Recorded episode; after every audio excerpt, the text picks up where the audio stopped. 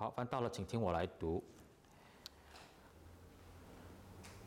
法老让人民离开的时候，虽然非利士的路很近，神却不领他们从那里走，因为神说，恐怕百姓看见战争而后悔，就回埃及去。所以神领人民绕道而行，走旷野的路到红海去。以色列人从埃及地上来的时候，都带着兵器。摩西带了约瑟的骸骨同去，因为约瑟曾经叫以色列人严肃起誓说：“神必定眷顾你们，你们要把我的骸骨从这里也一同带去。”他们从苏哥启程，在旷野边界的以坦安营。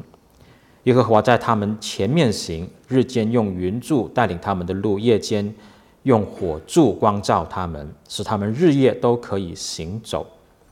日间云柱，夜间火柱，都不离开众民的面前。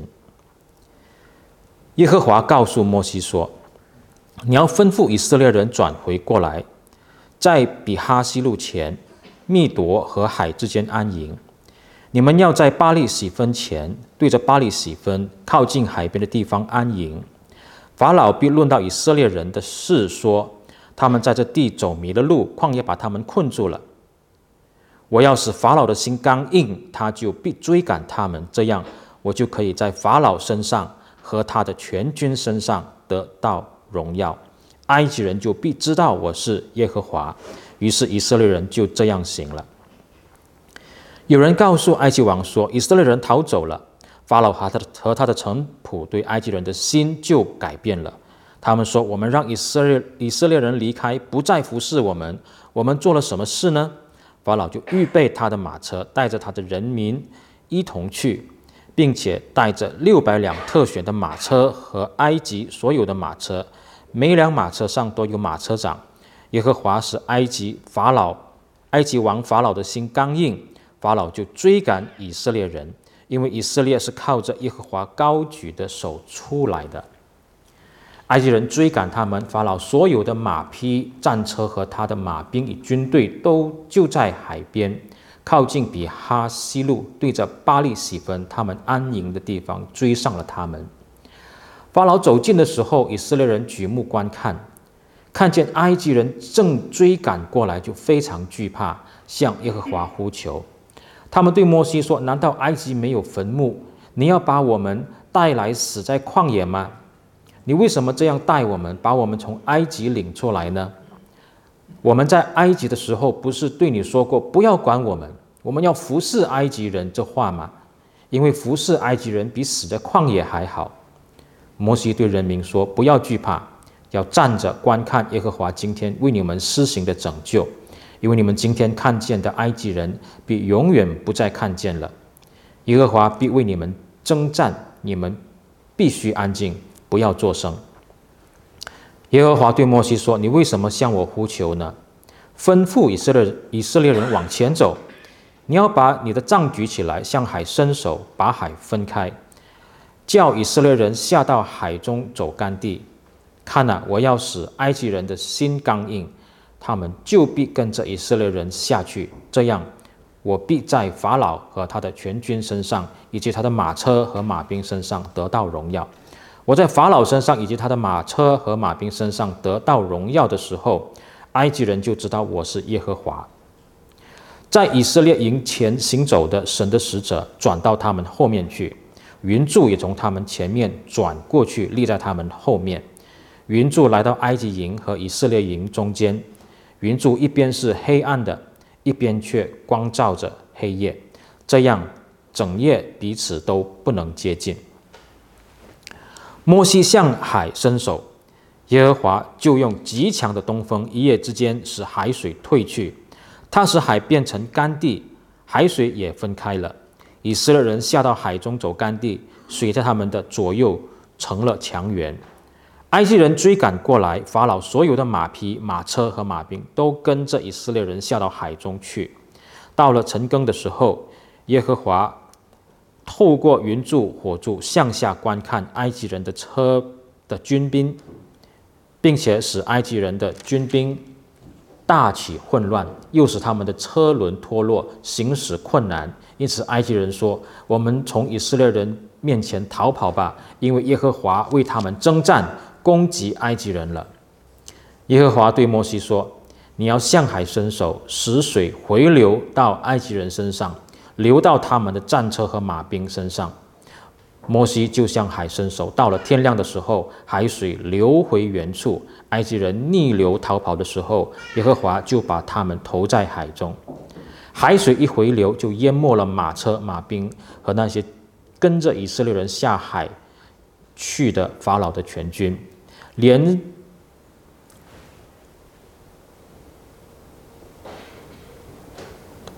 连一个也没有剩下。以色列人却在海中走干地，水在他们的左右做了墙垣。这样，耶和华就在那一天。把以色列人从埃及人的手里拯救了出来。以色列人看见埃及人都死在海边，以色列人看见耶和华向向埃及人所显大能的手，就敬畏耶和华，又信服耶和华和他的仆人摩西。以上是上帝的话，感谢上帝，我们一起来祷告。亲爱天父上帝，我们把这段时间向你恭敬仰望。你知道我们的软弱，我们的罪也不能隐藏在你面前。你是信实的，我们向你认罪的时候，你必定赦免我们的罪，洗净我们一切的不义。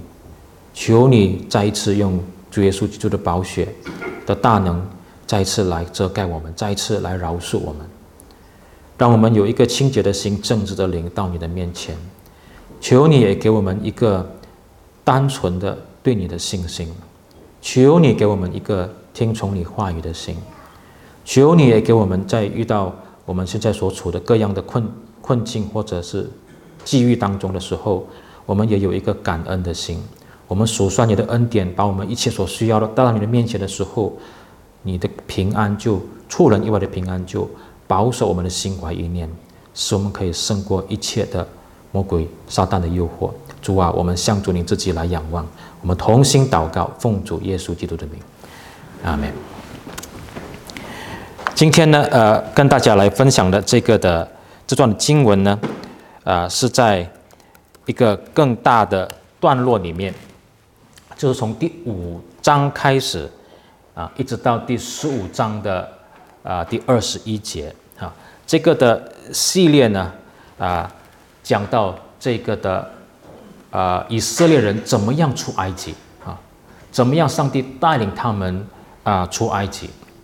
那我们一要一定要知道哦，在这个旧约里面讲到以色列以色列人的出埃及，我们要知道真正的出埃及不只是旧约里面所记载的这个历史的事件，因为真正的出埃及是每一个神子民啊，不管旧约新约，我们的一个属灵的旅程。所以旧约里面这一个的从埃及走啊走啊走啊走到迦南地的这个的这一个的地理的出埃及的这个行程，它只是一个影子，它只是一个的历史的事件，它指向那一个真正的属灵的出埃及。啊，所以啊，这个是很重要的哈。我们这个呃看这个摩西带领以色列出埃及的，我们不能只是看到一个历史事件。我们看到历世历代的神子民在走的这个属灵的出埃及，这个出埃及是唯有借着这一位的逾越节的羔羊，就是指向谁？弥赛亚，指向耶稣基督，我们才能够出来的。这个的出的啊，这个出埃及的这个出啊，是从什么出来呢？是从罪恶的权势，从撒旦的权势，从这个啊。罪的奴役的国度当中，我们能够被释放出来，我们能够进入到最后啊，天国还有神所应许的新天新地里面，就是旧约圣徒、新约圣徒一同在走啊的这一条的出埃及的道路。那么。但是我们从这个的出埃及记里面的这个历史的出埃及呢，我们是可以学到很多关于到属灵的出埃及的很多事情的啊，里面有很多的一些事情可以来提醒我们关于到这个真正的属灵的出埃及。从这个第五章的一开始呢，就讲到出埃及是很多拦阻的，会有很多困难的。你一想要出埃及的时候，就面对很多的拦阻，但是上帝却应许他一定会带领他的子民出埃及，即便他们已经在里面很久很久，几代人哈，这个的一辈子哈，四百多年都在埃及的时候，上帝还是能够把他的子民带出来的。然后呢，这个接下去，上帝也讲说，真正带领我们出埃及的不是什么伟大的人物，摩西好像一个很伟大，但是其实他真的是很软弱的。真正的能力，出埃及的能力是从耶和华上帝来的。然后整个的出埃及的这个过程当中，为什么会那么长呢？为什么会那么多的这一个的困难呢？整个的不单是这个历史的出埃及啊，其实整个属灵的出埃及，我们看见。啊，为什么上帝要刚硬法老的心呢？那包括刚硬撒旦的心呢？那为什么上帝不用一灾就救出来了呢？为什么要十灾呢？那么那么多事情呢？啊，原来整个的这个的出埃及，上帝要用整个的过程，使我们看见也更认识上帝的荣耀。整个出埃及里面最重要的一件事情，就是逾越节的羔羊的被杀。是借着逾越节的羔羊的被杀，神的子民才能够真的出埃及的。所以这个逾越节的羔羊真正指指向谁呢？指向这位对旧约的人来讲，那要来的弥赛亚救主；对我们今天新约的人来讲，那是已经来的救主弥赛亚，就是耶稣基督啊！唯有借着耶稣基督的受死复活，这位这位没有瑕疵的羔羊的代赎，我们才能够出埃及进应许之地的。然后上帝要我们纪念我们出埃及的那一天，纪念上帝怎么样引我们出埃及，要借着除酵节跟献头生这两件事情，使我们知道从整个新约、整个圣经的教导，这个呃纪念出埃及不是一个礼仪的事情，不是一个节日的事情啊。除酵是指我们每一天过圣洁的生活，快快的能够啊。啊！不要再让过去的生活、老我的生活羁绊我们、捆绑我们。我们要做一个除教的生活。另外呢，我们是一个献头生的。其实我们每一个都是头生的。新约圣经告诉我们，我们是众长子的教会啊。所以每一个人把自己献上自己给上帝，过一个啊，奉献自己的生活，献给上帝的生活，就是在纪念耶和华带我们出埃及。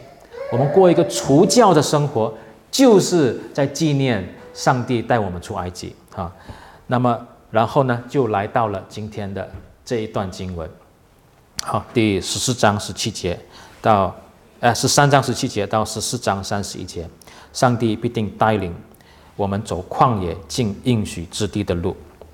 亲爱的弟兄姐妹们，亲爱的基督徒们，上帝的子民们，我们是否走这一条属灵的出埃及的道路，或者我们在我们的人基督徒人生里面，我们是否曾经有一些的疑问啊？我们是否会问上帝啊，你是否会带我走错路？上帝，你是否会带我走冤枉路？啊？或者我们可能会问上帝啊，你是否会把我撇下？是否会把我丢下在旷野里面，不理我了？或者我们可能也会问上帝啊，你是掌管一切的，但是你为什么让我受攻击呢？你不，你是掌管一切的，你为什么让我受攻击呢？你是要恶待我吗？这个是很多基督徒、上帝百姓会问的问题。今天的经文要告诉我们，以上的问题的答案都是不是，不是，不是。上帝不会带我们走错路或者走冤枉路，上帝不会把我们丢在旷野里面，上帝。让仇敌攻击我们，也不是要恶待我们，不是的啊！所以无论这个旷野多么不容易，上帝要我们信靠他，顺服他的话，我们一定会经历上帝带我们经过旷野，进入应许之地。那第一个问题，刚才我们问哈，上帝啊，你会带我走冤枉路吗？上帝啊，你带我走错路吗？为什么那么难走这条路？好，我们看一下第一点，啊。这段经文的第一点呢，从十七节十三章的十七到十八节上半节，就是神带领的路是最智慧的，是最好的。神带领的路是智慧的和最好的。我们再看一下这个的经文。这个经文讲说，法老让人民离开的时候，虽然非利士的路很近，神却不领他们从那里走，因为神说，恐怕百姓看见战争而后悔，就回埃及去。所以神领人民绕道而行，走旷野的路到红海去。圣经给我们看到，进迦南地走最近的路是哪一条呢？最容易走的路，有路可以走的铺好给你的路是什么呢？应该是要走非利士的路。他说，结果上帝引导的是没有路的路，而且是绕道的路，是走旷野啊啊！不，没这个没有路的，你要自己去走的哈。这个上山下海，这个哈那个那个天气啊什么，是绕道，而且是更远，很难走的一条旷野的路。那这里提到这条路是要到红海去的。那我们要知道，这里提到这条旷野的路要去红海，我们这个这个红海，圣经里面讲的红海哈，不一定是我们今天所知道的红海啊，不一定啊。那因为在希伯来文的原文里面呢，这个红海这个字叫做芦苇海 （Reed Sea），芦苇海就是在这个这个海有很多芦苇的哈的意思。那海这个字呢，在圣经里面呢。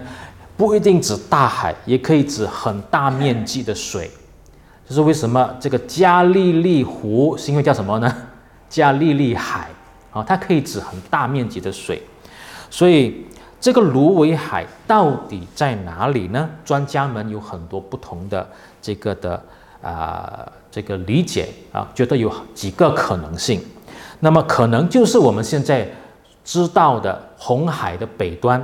你知道这个的呃，这个非洲还有啊阿拉伯半岛中间这个红海，对不对？那么可能是这个的北端，那么也有可能是在这个上面的内陆里面的几个湖的地方，都可能是这里指的芦苇海。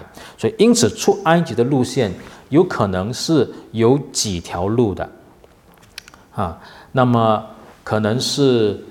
啊、上面你看那个虚线哦，经过里面的这个湖啊，或者比较小的，可能是下面一个比较大的啊，也有可能是就是经过我们现在所知道的红海的这个的北端。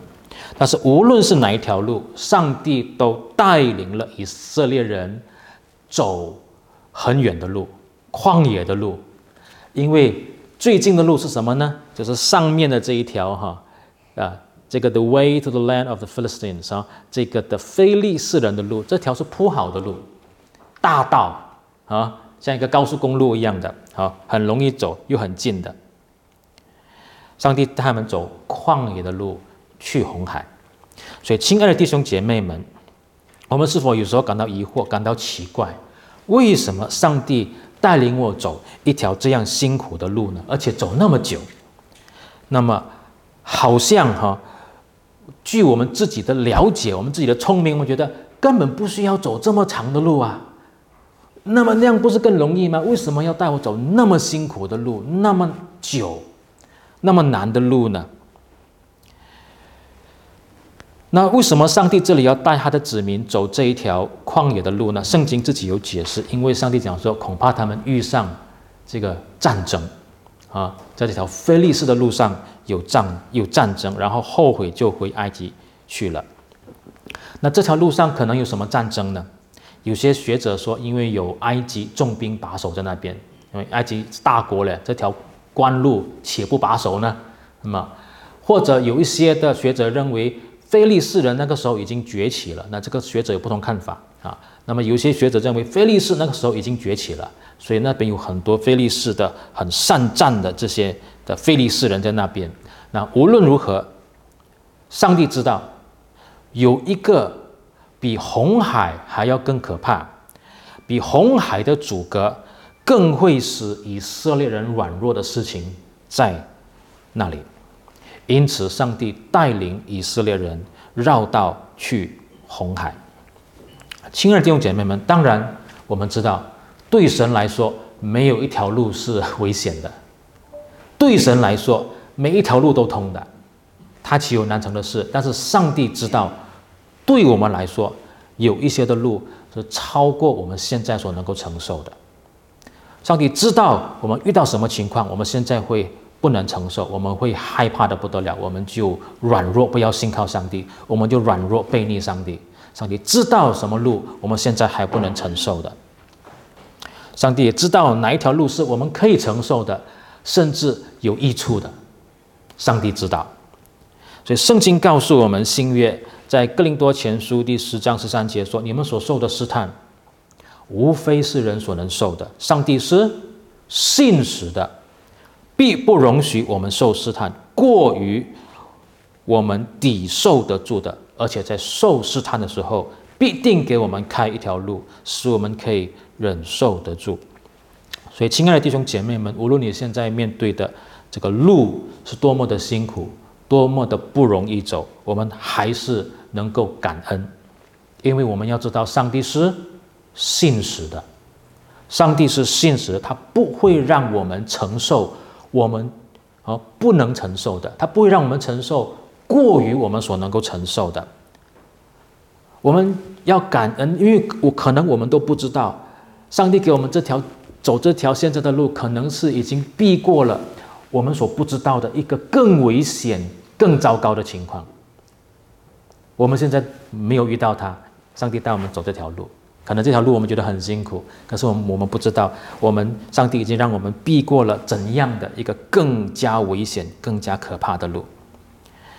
在圣经里面，好，接下去整个的圣经会继续的会提到其他的原因，为什么上帝带他们走旷野的路？这里没有提到这些，可能只提到第一点哈，就是非利士的路上有战争是更可怕的。但是接下去会讲到，上帝带他们走旷野路，是因为要他们退到旷野去，上帝要把他们带到西乃山跟上帝立约。领受上帝的话，在西乃山退到旷野去领受上帝的话语。另外呢，上帝要他们走旷野的路，因为上帝要看看他们，要试炼他们的心是否真的是顺服上帝的。那这个是生命记哈，出埃及记下面会讲的东西了。但是这里先提到第一点。因此，亲爱的弟兄姐妹们，可能你的信主的过程特别不容易。可能你现在基督徒的人生的这个过程非常的不容易，特别的难。你说太难了啊？为什么我的这个人家信主那么容易，人家的基督徒生生命这么容易，为什么我的这么难呢？为什么上帝对我的带领是这样的呢？亲爱的弟兄姐妹们，我们要确信上帝对我们个人的带领，他知道的。他知道什么是我们能够承受，什么是我们不能承受。上帝对我们的计划是赐福的意念，是要带领我们，真的是有他给我们的益处的，一定是智慧的，一定是对你最好的。上帝不会带我们走错路，上帝也不会带领我们走冤枉路。上帝带领的路不会是冤枉路，可能很辛苦，不会是错路，不会是冤枉路。感谢上帝。然后第二点，这个经文继续告诉我们，上帝必慈爱信实的来带领跟保护我们。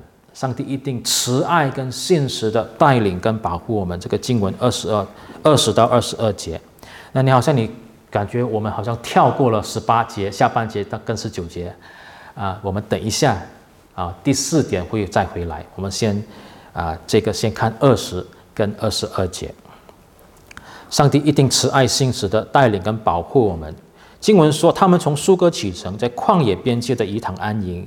耶和华在他们前面行，日间用云柱领他们的路，夜间用火柱光照他们，使他们日夜都可以行走。日间云柱，夜间火柱，都不离开众民的面前。这里我们给我们看见，上帝用云柱、火柱带领、保守他的子民。请问，云柱、火柱是什么？首先，我们知道圣经让我们看见云柱、火柱是同一个柱，不是两个柱哦。这个是云柱，那个是火柱，是同一个的柱。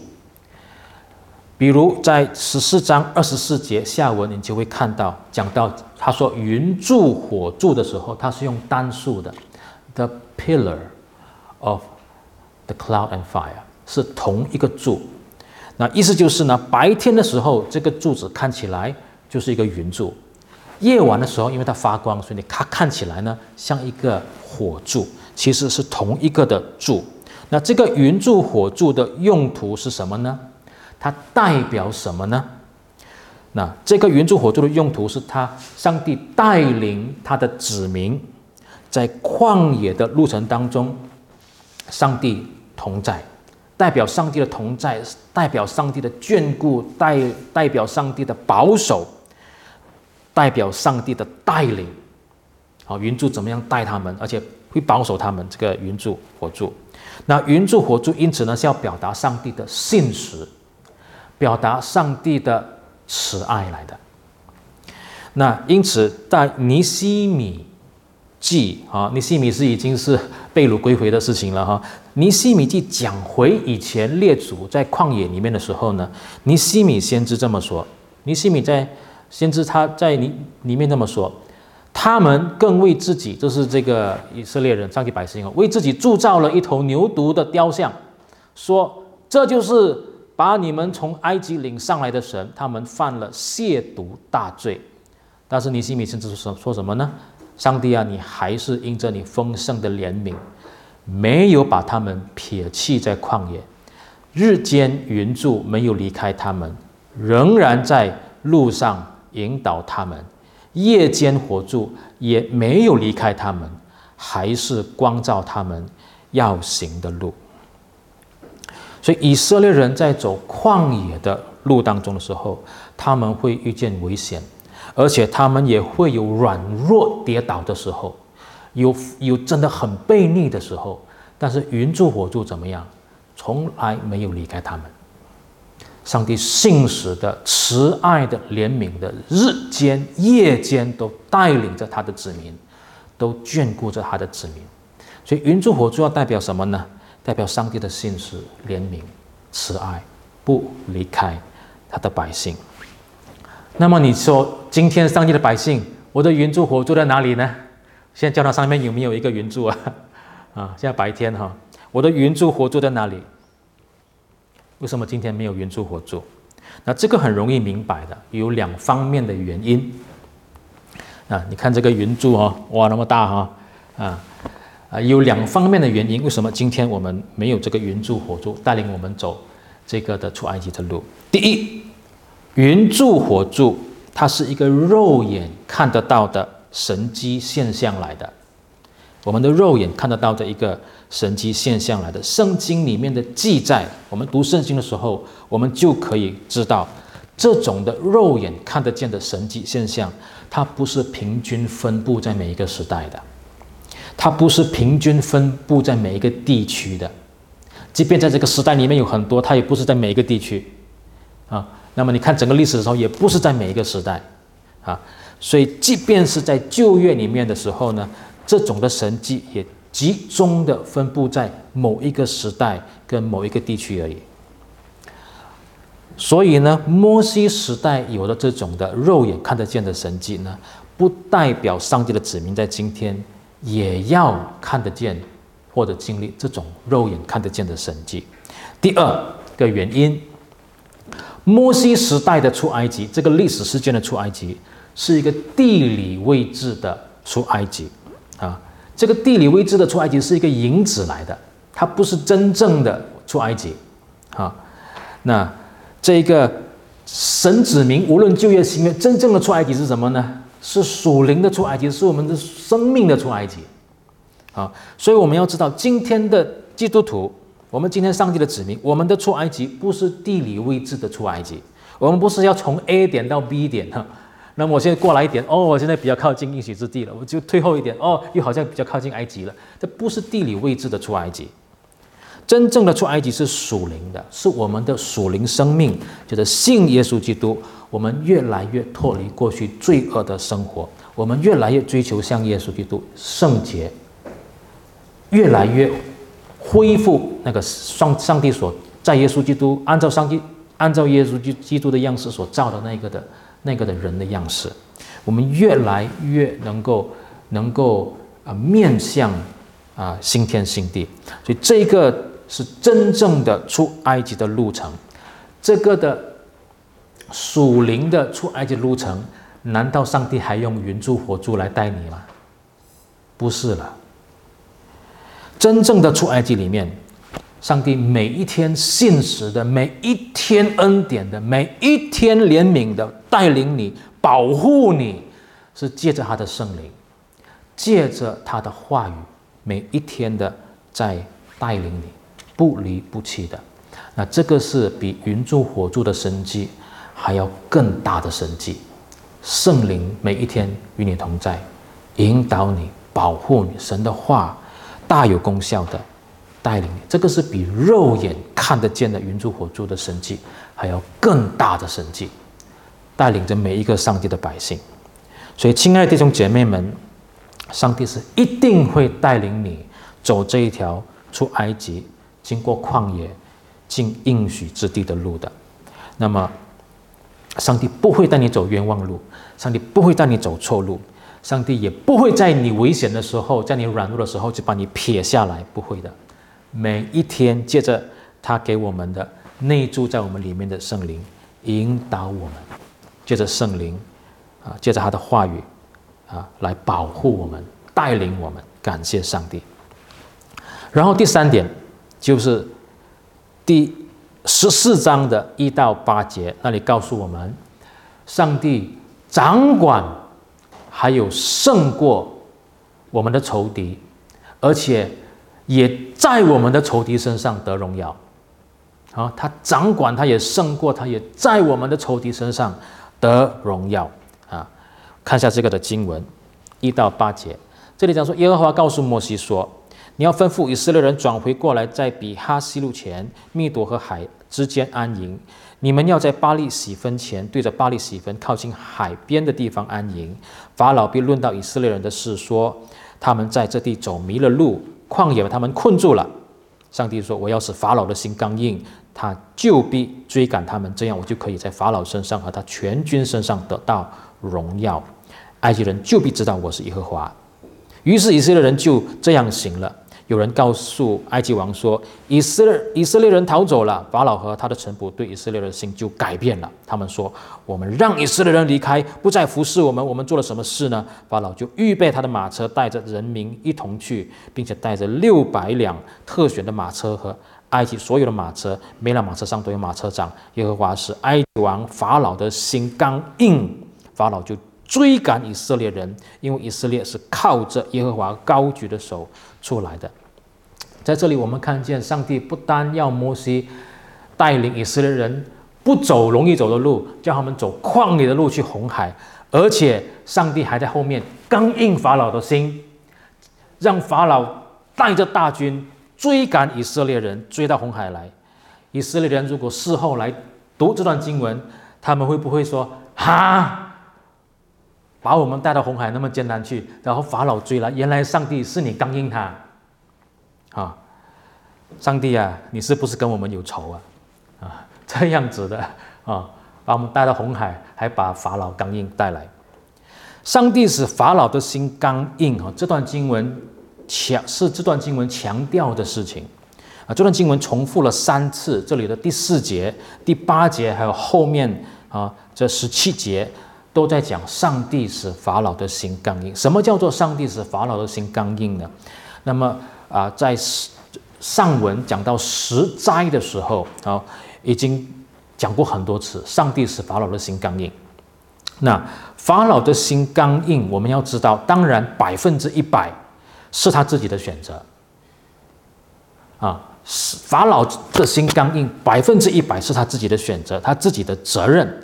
但是我们也要知道，同时同一时间，法老的心刚硬，也完全是上帝的主权。也完全是上帝的掌管，这两者是不冲突的，这两者之间是超过我们所能够明白，但是没有冲突，所以我们不能够讲说哦，这里讲说因为有上帝的主权，有上帝的掌管，因此法老刚硬是被逼的，不是这个意思啊。我们不能讲法老因此他刚硬，他没有责任，不是这个意思。法老绝对是他做了他自己做的决定。也绝对是他做了一个他自己必须要负责任的决定，但是这段经文里面在法老的责任跟上帝的主权之中，这段经文强调什么呢？这段经文强调的是上帝的主权。像十灾的记载也一样的，他一直在强调上帝的主权。上帝使法老的心刚硬。那为什么上帝要使法老的心刚硬呢？这里说目的是要使这个啊上帝能够从法老的全军身上得到荣耀，埃及人就知道我是耶和华。记得吗？当摩西这个要去带以色列人出埃及的时候，法老很骄傲，他问什么呢？他讲耶和华是谁呀？我为什么要听他的话？让我这个我所管理的以色列人出埃及呢？耶和华是谁？好，所以上帝要法老最后怎么样呢？即便很刚硬，但是后来也不得不承认耶和华是至高的，是独一的真神。以致我们这些读圣经的人，我们也能够从法老的遭遇，这个刚硬的法老的这个遭遇，我们也看见上帝更高的荣耀。他以大能的手保护、带领、拯救他的子民。所以弟兄姐妹们，我们在信主的过程里面，或者我们在追求基督徒的生活成圣的过程当中，啊，我们要追求脱离过去的不讨神喜悦的生活啊，那种老我，我们要追求成圣的这个过程当中，我们常常会经历。撒旦的攻击，他是我们的属灵的敌人呢，就好像这个法老还有他的军队一样，一直缠住我们的。有时候这个法这个撒旦跟他的军队好像撤退了，但是不久之后又好像紧追着又跟上来了，又来纠缠你，又来攻击你，死缠烂打。所以马太亨利牧师这么说。马太亨利牧师说：“那些热心面向天国。”愿意在基督里敬虔生活的人，必须预期撒旦的试探，还有他的恐怖行动。他绝不会轻易的离开任何脱离他的管制的人，他也不会没有怒气的行动的。啊，这个撒旦是很气愤愤的，然后呢，就一直要攻击，很刚硬的，死缠烂打，不放弃的，要攻击上帝的子民的。当你要过精神生活的时候，他就越生气，不要放掉你，啊！但是呢，我们知道，即便是如此，我们要知道，连撒旦和任何抵挡我们的仇敌的行动，都是在上帝的掌管之下的。这段经文就告诉我们，我们不要，我们不要害怕，我们的仇敌都在上帝的掌管之下。当我们依靠上帝。我们一定看见上帝为我们得胜，我们依靠他，我们信靠他，我们一定经历上帝得胜仇敌，为我们得胜。上帝使法老的心刚硬，不是要毁灭他的子民；上帝使法老的心刚硬，不是要毁灭啊以色列人，而是要我们借着依靠神，我们借着信靠神，我们就看见上帝如何为我们打败他。我们就看见上帝怎么样从仇敌身上得到更高的荣耀。所以，亲爱的弟兄姐妹们，若你知道上帝掌管一切，啊，你知道上帝你掌管一切的，但是上帝我也经历每一天被我的属灵的仇敌死缠烂打、穷追不舍啊，这个这个纠缠不清，一直在搞我啊，要要试探我，要引诱我，弄得我啊这个。追求金钱生活很难很难，但是我们也要知道，上帝是掌管，上帝是胜过我们的仇敌的。上帝要我们依靠他，以致我们可以看见上帝在仇敌身上的荣耀。神的圣灵是胜过一切，他的话语是大有能力的。我们信靠顺服神的时候，我们就看见上帝的能力跟荣耀。因此呢，第四点就是什么呢？最重要的啊。这个的结尾要信靠顺服上帝的话语，啊，我们刚才跳过的十三章十八节下半节到十九节，然后接下去的十四章九到三十一节，在告诉我们要信靠顺服神的话语。这段经文里面，我们看见两代的人，呃，可能不是直接的两代，可能是隔了几代的两代啊。但是有两个时代的人，怎么样信靠顺服神的话，他们出埃及。一个是约瑟的时代的那个约瑟，刚刚进埃啊、这个埃及的这个约瑟。那另一个时代就是摩西的时代的以色列人，啊，他们怎么样信靠上帝的话，他们都出埃及的。首先我们看约瑟。啊，这个十三章十八节下半节到十九节，那里讲说，以色列人出埃及的时，啊，从埃及地上来的时候，都带着兵器。摩西带了约瑟的骸骨同去，因为约瑟曾经叫以色列人严肃起誓说，神必定眷顾你们，你们要把我的骸骨从这里也一同带去。以色列人出埃及的时候，他们带着兵器，是他们会觉得呃没有用到的，因为使他们能够胜过埃及敌军的，不是他们的兵器。啊，是上帝啊，使他们得胜。那么啊，但是他们除了带兵器呢，他们带了一个更有意义的事情，更有属灵意义的事情是什么呢？他们带了约瑟的骸骨一起出埃及，因为约瑟在摩西时代的三四百年前，他已经有信心。他知道上帝一定信实，上帝一定会眷顾以色列人，上帝一定会成就他的应许，带以色列人回去应许之地，就是迦南地。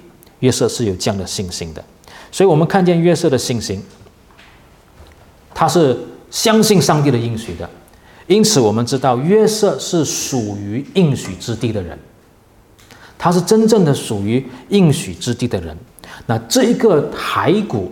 只是他的信心的一种表达而已，因为我们知道，就算约瑟的骸骨没有被带到迦南地，他早就已经是因为信心已经进到应许之地的人了，他的灵魂已经在天国了，啊，他的骸骨只是一个他信心的表达而已。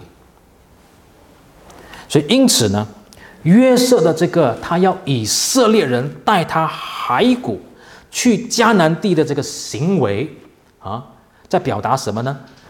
啊，他要把他的骸骨带回去迦南地的这个行为，绝对不只是一种怀念故土的啊，怀念家乡的情怀，不是的。早期有一些东南亚的这些华侨哈啊，这个在在广东啊、福建啊什么下到这个南洋啊，哦，他们在南洋、马来西亚、泰国啊、越南，他们死掉了哈，他们要他们的家人把他们的骸骨带回中国去。我要埋葬在中国，那这种是对祖国、对家乡的那一种的情怀。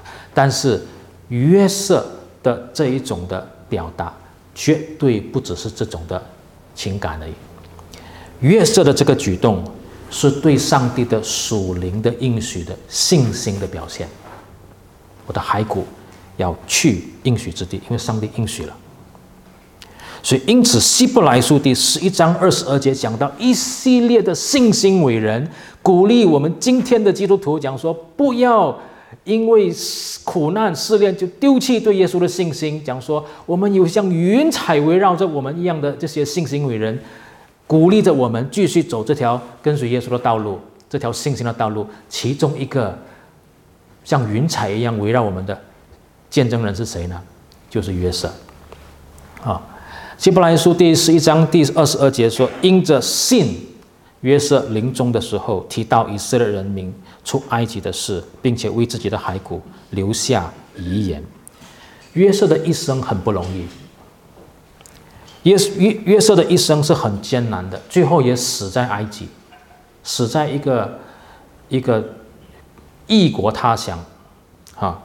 那么，但是约瑟是真正的凭信心。”他是进应许之地的人，他是一个真正的出埃及进进应许之地的人。虽然他已经死在埃及了，所以这里我们的这些属灵的前辈，这一些的他们的属灵前辈的信心，继续的向我们做见证，像云彩一样围绕我们，鼓励着我们。那这是约瑟那一代的人怎么样凭信心进应许应许之地的。然后就是摩西时代的以色列人，法老走近的时候，以色列人举目观看，看见埃及人正赶过来，他们非常惧怕，向耶和华呼求，他们对摩西讲说：“难道埃及没有坟墓？你要把我们带来死在旷野吗？你为什么这样对我们呢？把我们从埃及领出来，我们在埃及的时候，不是对你说过，你不要管我们啊？我们要服侍埃及人这些话吗？因为服侍埃及人比死在旷野还好。”摩西对人民讲说：“不要惧怕，站着。”观看耶和华今天为你们施行的拯救，因为你们今天看见的埃及人，必永远不再看见了。耶和华必为你们征战，你们必须安静，不要作声。那接下来的经文我们不读，但是呢，我们就看见，真的当以色列人听上帝，信靠上帝，他们不单他们是真的站着不动啊，不是。摩西讲说下红海，他们就下，他们就真的听。当他们这样子做的时候，相信上帝。安静的做上帝他们做的事情的时候，他们就看见有出路，他们就看见上帝的拯救的这个大能。所以以色列人在一看一看见埃及军队来的时候，他们非常的害怕，他们甚至向摩西埋怨。那可能我们这里会觉得很奇怪，这些以色列人不是刚刚经历了十灾吗？刚刚经历十灾了，这些上帝伟大的神迹他们都看到了。他们不是云柱火柱就在眼前吗？我们今天都没有机会看见的嘞。他们看到云柱就在他们前面，啊，保护他们。以色列人，哎，那个埃及人过不来嘞。这些他们不是就在眼前吗？他们难道啊，为什么会那么害怕呢？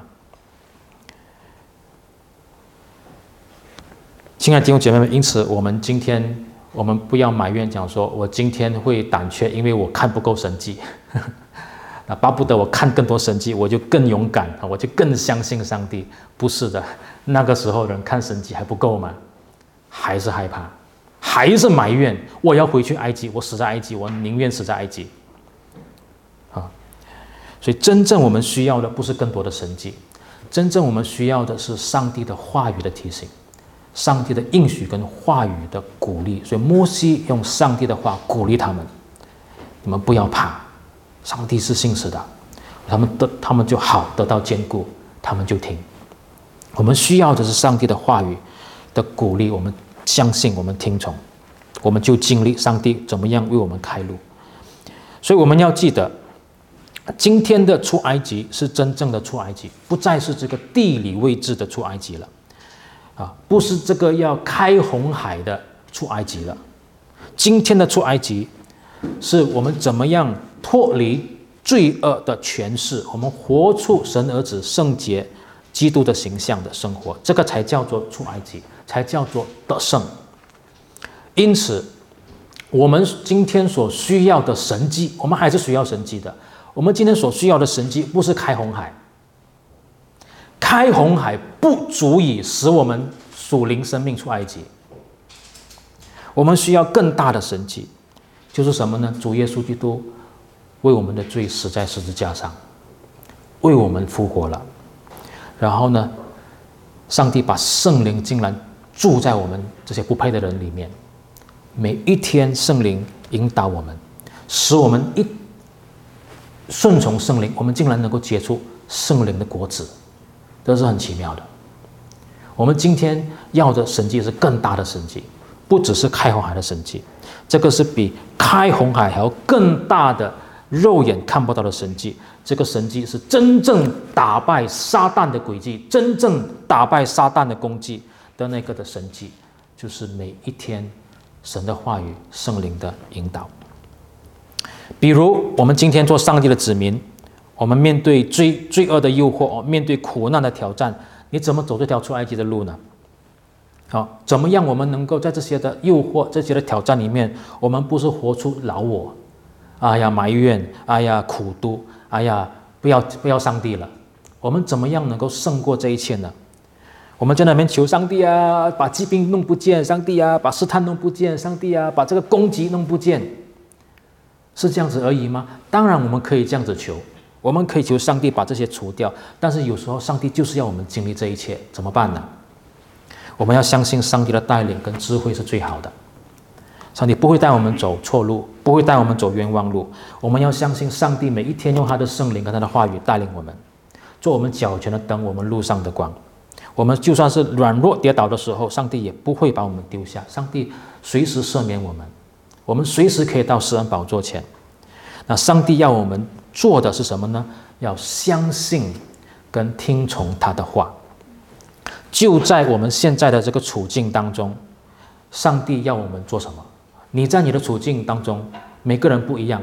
他说上帝现在用用他的话语要你做什么？现在是不是我们还像那个摩西在在那边祷告？上帝啊，上帝啊！上帝可能对你讲说：“你还要祷告什么？我叫你做了，你做了没有？也没有。”上帝是这样子对跟跟摩西讲的：“你为什么还在呼求呢？举起你的手来，叫他们下去下红海。”是不是我们还在跟上帝讲说：“除掉这个啊，除掉那个啊？”但是上帝要我们做的事情，我们没有做呢？我们的处境当中，除了祷告，还有什么事情？上帝要我们马上去做的，继续去做的。我们要查考圣经去明白，然后用信心去听从，我们就会看见我们真正的得胜，我们真正的开始出埃及，我们的生命从这个罪恶过去的黑暗里面，我们越来越走出来，生命越来越成长，像主耶稣基督。当我们看见哇！原来我听上帝的话语，原来我顺从圣灵，原来上帝的话语那么有能力的，我竟然可以结出圣灵的果子，竟然这个试探不能不能把我吞掉，我们就会越来越相信神的话，就会越来越信服圣经的话，就好像以色列人所经历了，他们一经过红海之后，他们就越来越信服耶和华和他的仆人摩西，一样的，我们尝试听从，用信心听从。我们就会越来越信服上帝和他的先知的话，所以亲爱的弟兄姐妹们，好，感谢神啊！